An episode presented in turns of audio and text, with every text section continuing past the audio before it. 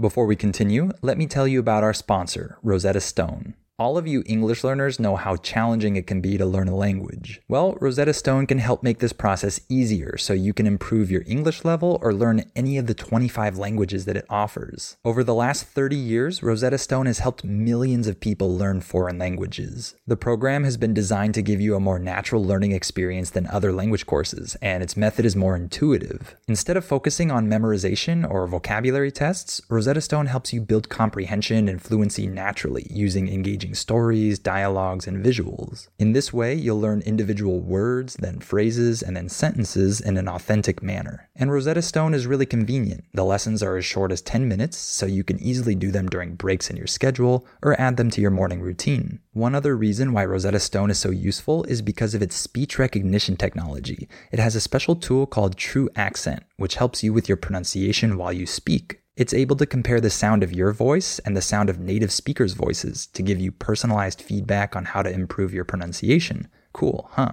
So, why not make learning a new language one of your priorities this year and let Rosetta Stone help you through the process? Don't put off learning that language. There's no better time than right now to get started. For a very limited time, Listening Time podcast listeners can get Rosetta Stone's lifetime membership for 50% off. That's 50% off unlimited access to 25 language courses for the rest of your life. Redeem your 50% off at rosettastone.com slash listening time today. Before we continue, let me tell you about our sponsor, Rosetta Stone. All of you English learners know how challenging it can be to learn a language. Well, Rosetta Stone can help make this process easier so you can improve your English level or learn any of the 25 languages that it offers. Over the last 30 years, Rosetta Stone has helped millions of people learn foreign languages. The program has been designed to give you a more natural learning experience than other language courses, and its method is more intuitive. Instead of focusing on memorization or vocabulary tests, Rosetta Stone helps you build comprehension and fluency naturally using engaging stories, dialogues, and visuals. In this way, you'll learn individual words, then phrases, and then sentences in an authentic manner. And Rosetta Stone is really convenient. The lessons are as short as 10 minutes, so you can easily do them during breaks in your schedule or add them to your morning routine. One other reason why Rosetta Stone is so useful is because of its speech recognition technology.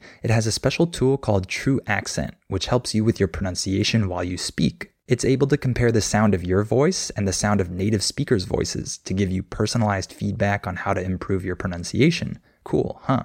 So, why not make learning a new language one of your priorities this year and let Rosetta Stone help you through the process? Don't put off learning that language. There's no better time than right now to get started. For a very limited time, Listening Time podcast listeners can get Rosetta Stone's lifetime membership for 50% off. That's 50% off unlimited access to 25 language courses for the rest of your life. Redeem your 50% off at rosettastone.com slash listening time today.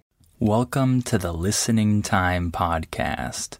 I'm Connor with polyglossa.com, and you're listening to episode 11 of the Listening Time Podcast. If this is your first time here, welcome. I'm happy to have you here. This podcast is for English learners who still can't understand native speech when it's spoken very fast at normal speed, and you're having trouble with that, but you can already understand a lot of English. If that's you, then this podcast is perfect for you. This podcast should help you reach the level of comprehension that you need to listen to real podcasts made for English speakers. In each podcast, I talk about different topics and I speak in a natural way. I don't have any script, I'm not reading anything, I'm just talking as the words come to my mind. So I speak naturally, but I speak a little bit more slowly and a little bit more clearly than the average native speaker. So, in today's podcast, in today's episode, we're going to be talking about desserts. So, this is one of my favorite topics because I love desserts. I have a sweet tooth, as we call it. In English, when someone says they have a sweet tooth, this means that they really like sugary, sweet things. So I have a sweet tooth. So today I want to talk about desserts. Also, remember that the transcript is available for this episode. So if you want to read the words as you're listening, you can access the transcript for this podcast and listen to this episode multiple times to help you understand it better and better each time and improve your listening and your vocabulary. Also, please share this podcast with anyone that might find it helpful. And please give it a like, a rating, a comment if you can, and help this podcast grow and become more popular. All right, let's get started. Are your ears ready? You know what time it is. It's listening time. Okay, so let's start talking about desserts. So, what is a dessert? A dessert is some kind of sweet food that you eat after your meal, typically. Typically, people eat dessert after dinner or after lunch, just depending on your preference or maybe depending on your culture. In the US, it's common to eat dessert after dinner. So, a lot of people eat sweet food at night after their big meal, which is dinner in the US. I know in other countries, the big meal is lunch, but in the US, dinner is our biggest meal. So, a lot of people eat dessert at night. So, let's talk about some typical desserts in America. So, one of the first things that comes to mind is pie. Now, this is not an extremely common dessert, meaning that we don't eat this a lot or very frequently, but it's very emblematic of American cuisine. When something is emblematic, that means that it is a good representation or a good symbol of something else. So, pie in the US is an emblematic meal or emblematic food of American cuisine. A lot of people think of the US when they think of pie or when they see pie. So, one of the most common types of pie in the US is apple pie. This is perhaps the most popular pie. This pie is delicious. It's probably my favorite type. I think it is my favorite type. And it's a really good dessert to eat on holidays or, in my opinion, at any time throughout the year. It's delicious, really. And there are certain regions of the US or cities or towns that have really good apple pie. For example, one of these places is called Julian in Southern California. This is a town that is really well known for its apple pie. Many people drive an hour or two hours just to go to this town and eat apple pie. So it's very popular there, and they make it in a very delicious way. They make it perfectly there. So I love their apple pie, and whenever I get the chance, I eat their pie either in Julian or if they sell that style of pie at grocery stores in other California cities. It's very good. So, another type of pie that's very popular is pumpkin pie. And this pie is especially popular around the autumn time. So, during the months of October, November, December, maybe, this pie is very common. So during Thanksgiving, pumpkin pie is one of the classic desserts that's served. There are many of uh, many other types of pies too, like key lime pie and Boston cream pie and many other types of pies.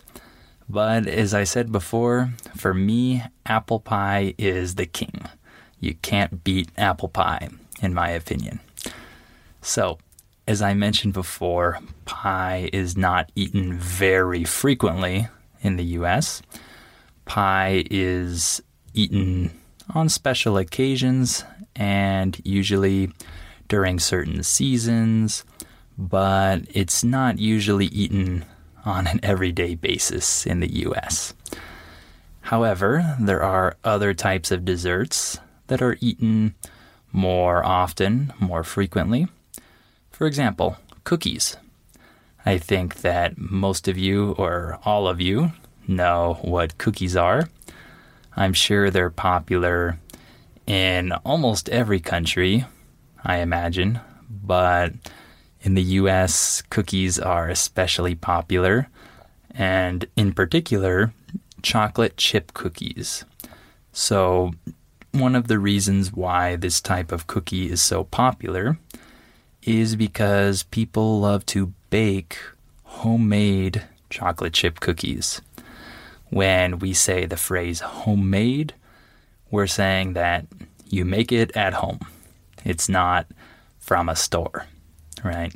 So in the US, it's a very common tradition for families to bake chocolate chip cookies together.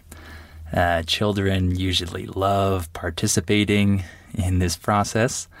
And when I was a child, I loved this and I loved licking the spoon when my mom was done using it because there was always delicious cookie dough on the spoon that I wanted to eat. The word dough refers to the material, the edible material that is used to make things like cookies or bread, right? This is called dough. So uh, I love the taste of cookie dough. And so chocolate chip cookies are really popular and especially with milk. So chocolate chocolate chip cookies are very frequently served alongside milk. Cookies and milk. This is everyone's favorite combination, mine included. So, cookies are very popular, not just to eat, but also to bake. And then, of course, ice cream. I think that Americans eat a lot of ice cream but I also think that people in other countries eat a lot of ice cream too. So, my favorite flavor of ice cream is probably coffee flavored or some kind of coffee cappuccino. I like that flavor of ice cream. I also like chocolate as well. And one of the other flavors I like that many people don't like is mint chip. So, mint chip is a flavor of ice cream that looks green because it is mint based, right? And then the chip part refers to the chocolate chips that are added to this ice cream. So it has mint and chocolate. And to many people, this seems disgusting but for me, it tastes great. I love mint chip ice cream, but this is a flavor that a lot of people don't like. Before we continue, let me tell you about our sponsor, Rosetta Stone. All of you English learners know how challenging it can be to learn a language. Well, Rosetta Stone can help make this process easier so you can improve your English level or learn any of the 25 languages that it offers. Over the last 30 years, Rosetta Stone has helped millions of people learn foreign languages. The program has been designed to give you a more natural learning experience than other language courses, and its method is more intuitive. Instead of focusing on memorization or vocabulary tests, Rosetta Stone helps you build comprehension and fluency naturally using engaging engaging stories, dialogues, and visuals. In this way, you'll learn individual words, then phrases, and then sentences in an authentic manner. And Rosetta Stone is really convenient. The lessons are as short as 10 minutes, so you can easily do them during breaks in your schedule or add them to your morning routine. One other reason why Rosetta Stone is so useful is because of its speech recognition technology. It has a special tool called True Accent, which helps you with your pronunciation while you speak. It's able to compare the sound of your voice and the sound of native speakers' voices to give you personalized feedback on how to improve your pronunciation. Cool, huh? So, why not make learning a new language one of your priorities this year and let Rosetta Stone help you through the process? Don't put off learning that language. There's no better time than right now to get started. For a very limited time, Listening Time podcast listeners can get Rosetta Stone's lifetime membership for 50% off. That's 50% off unlimited access to 25 language courses for the rest of your life. Redeem your 50% off at rosettastone.com slash listening time today. How about you? What do you think about mint chip ice cream? Do you think it's delicious, like me, or do you think it's disgusting?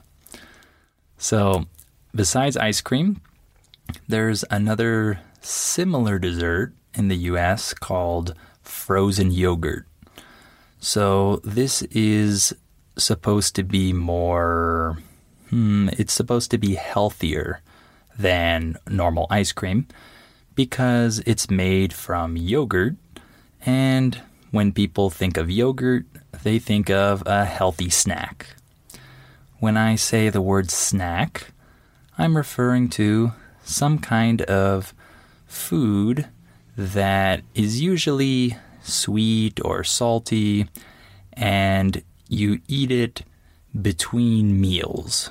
It's not included in your normal meal, your lunch, or your dinner. So between lunch and dinner, you might eat a snack like a cookie or a bag of chips or yogurt or something like that. So, frozen yogurt is supposedly more nutritious and healthier than ice cream. I don't know if this is true or not, but everyone says this. So I think that's why this dessert has become very popular throughout the US because people don't want to feel bad about the food they're eating. They want to feel better about themselves. So instead of eating ice cream, they opt for frozen yogurt when I say the phrase opt for, this just means that they choose this option. So, for example, I could say, I opted for the cheaper option. In this case, I'm saying that I chose the cheaper one. So, besides cookies, pie, ice cream, frozen yogurt, uh, another very common dessert in the US is brownies. I love brownies. This is by far one of my favorite desserts. If someone makes a really good brownie, it might even be my favorite dessert. Maybe. It's at least in the top three if it's really good. So, if you don't know what a brownie is, this is a chocolate type of bread, kind of like a cake, but not really. It's very thick, right? It has a lot of density to it, and it has a very rich chocolate flavor. And people bake this in the oven. So it's baked just like cookies are baked but it's it's different. It's not a cookie. So for me, brownies are one of my favorite desserts for sure. And then, of course, cake is another popular type of dessert, but usually just on special occasions like birthdays. That's why we have so many birthday cakes.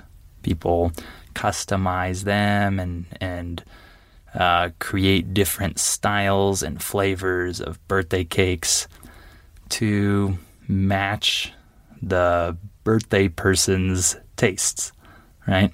So there are all different kinds of birthday cakes in the US. So let me give you a few examples of some of the more interesting desserts in the US. These aren't necessarily really popular, but they exist. For example, one classic American dessert is the root beer float. Root beer is a type of soda. It's kind of like Coke or Pepsi, but it's made in a different way and it has a very different flavor, but it's like a soda. So, a root beer float refers to a dessert where you put root beer and vanilla ice cream together.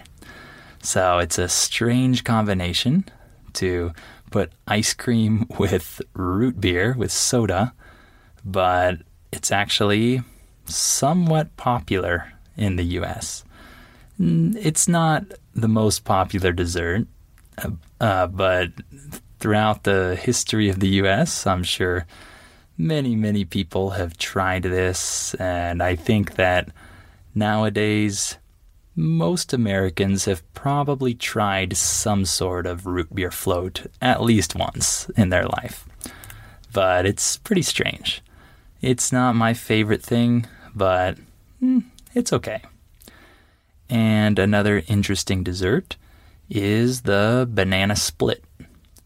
The banana split is a dessert where you put a full banana in the bowl and you cut it in half and you add ice cream, usually chocolate, vanilla, and strawberry. Uh, these are the main flavors of ice cream that people add, and usually one scoop of each. So the word scoop refers to one ball of ice cream. When you order ice cream, you usually order one scoop, two scoops, three scoops, etc. So people put one scoop of chocolate, one scoop of vanilla, and one scoop of strawberry on top of this banana, and then they put some chocolate sauce or some kind of sweet sauce, and then they put cherries on top. So this is the classic banana split. But I don't think that most people eat this on a regular basis. I think I've tried this once or twice in my life, but it's definitely not my favorite dessert. And then one other thing that's interesting is the fried desserts that exist in the US, specifically when you go to fairs. A fair is some kind of event outside where there is food and rides like roller coasters and Ferris wheels and games for kids. So, when you go to fairs in the US, you sometimes find interesting fried desserts. For example, you can find fried ice cream, or fried butter, or fried candy bar, or fried banana. These are just some of the types of desserts that exist um, in fried form at these fairs. Pretty interesting, huh? For most people, uh, this might be a little bit weird. It might sound strange to you, and really it is. It's pretty unnatural, but it's a tradition that exists in the US at fairs. So that's one other interesting type of dessert. and talking about desserts in other countries. Um, some notable desserts that I really like are, for example, tiramisu from Italy. Uh, this is a really tasty dessert. It has coffee flavored, and as I mentioned before, I like coffee ice cream. I like coffee flavored anything. So, this is definitely a good dessert for me. And I can think of many egg based desserts. For example, flan, and in Portugal, they have um, pastel de nata or pastel de Belém. And in Brazil, they have pudim. And in Mexico, there's a famous dessert called jericalla, which is also egg based. And I love all these kinds of desserts. I love egg based desserts, egg based anything really. I really like egg. So I like all of those. And one other interesting type of dessert from Mexico, where I live, is the Mexican candy that you can buy in stores here, which is spicy. So there are a lot of different types of spicy candy. So, first, when you put it in your mouth, it might be spicy and then it becomes sweet afterwards. This sensation is very strange for a lot of people that come here and try this for the first time. Many foreigners hate this type of flavor. I actually really love it. I really like the combination of spicy and sweet, but it can definitely take some getting used to. When I say the phrase, it takes some getting used to, this just means that it takes some time for you to become accustomed to this flavor. Okay, so if you come to Mexico, you should definitely try spicy candy, but just be careful because you might not like it at all. So, lastly, about my favorite desserts in the world, I would say that I really like brownies, as I mentioned. Um, I wouldn't say that ice cream is my favorite dessert, but I like ice cream. Um, cookies are also uh, near the top of my list, and definitely a good apple pie. I really like a well made apple pie. So I might put those three things at the top of my dessert list brownies, cookies, specifically chocolate chip, and apple pie. So, a pretty American looking list, I think.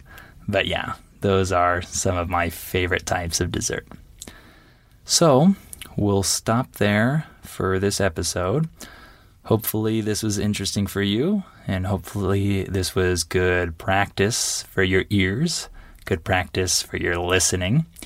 And of course, remember to access the transcript for this episode if you need it you can click on the details part of the episode and find the link there. And please share this podcast, give it a like, a rating, a comment, help this podcast grow. And if you want to practice your English listening even more, please sign up for our $1 listening practice seminars at polyglossa.com so you can get more help with your listening skills. So make sure you sign up for those seminars. All right, well, thank you for listening, and I hope you'll come back for episode 12 of the Listening Time podcast.